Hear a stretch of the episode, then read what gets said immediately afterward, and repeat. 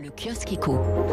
Les grands titres de la presse économique dominés ce matin par l'attente des décisions sanitaires du chef de l'État. On vient d'en parler. Nouveau conseil de défense sanitaire ce matin. Il est qualifié de décisif par les échos.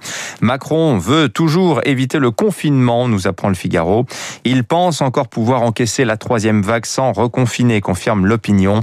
Le Parisien lui voit le chef de l'État à l'heure des choix, alors que tant de territoires préoccupent. Hein. Les deux cartes publiées par euh, ce journal ce matin sont édifiantes elle montre en effet un taux d'incidence des contaminations en forte augmentation depuis 15 jours dans une majorité de départements d'une large moitié sud et à des taux supérieurs à 400 sur 100 000, principalement dans le sud-est et tout le nord du pays, à partir de l'île de France, Normandie comprise. Alors le problème est que l'on ne sait plus à quel médecin se vouer, remarque judicieusement dans son édito Cécile Cornudet, euh, Cornudet des, Cécile Cornudet des Échos, qui a raison. Hein, ceux qui vous disent qu'à l'hôpital on n'a jamais connu une telle situation, même pendant les pires attentats, ont-ils plus raison que ceux qui, comme Patrick Pelou dans le Figaro, considèrent que pour l'instant, bah, ce n'est pas la Bérésina?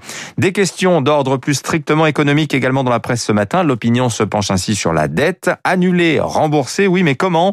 Ce que pensent vraiment les Français de la dette Enquête Ipsos commandée par Bercy. En résumé, les Français s'estiment mal informés sur l'envolée des déficits. Euh, plus d'un tiers des répondants n'ont aucune idée du niveau de la dette, hein. c'est 115,7% du PIB euh, selon les derniers chiffrages de l'INSEE.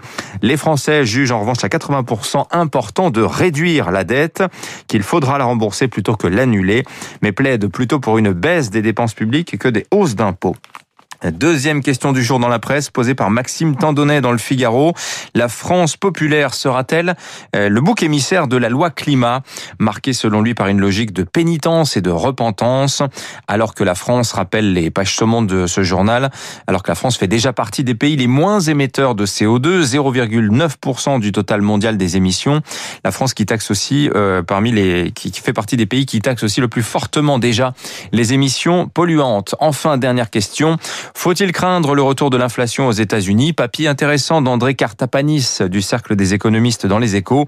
Euh, selon lui, rien ne prouve qu'une sorte de retour aux années folles, comme après la Première Guerre mondiale, s'amorcera avec un boom de la consommation. D'ailleurs, Joe Biden euh, présente aujourd'hui le premier volet de son plan de relance. C'est à la une du Financial Times. On en parle tout de suite dans le journal de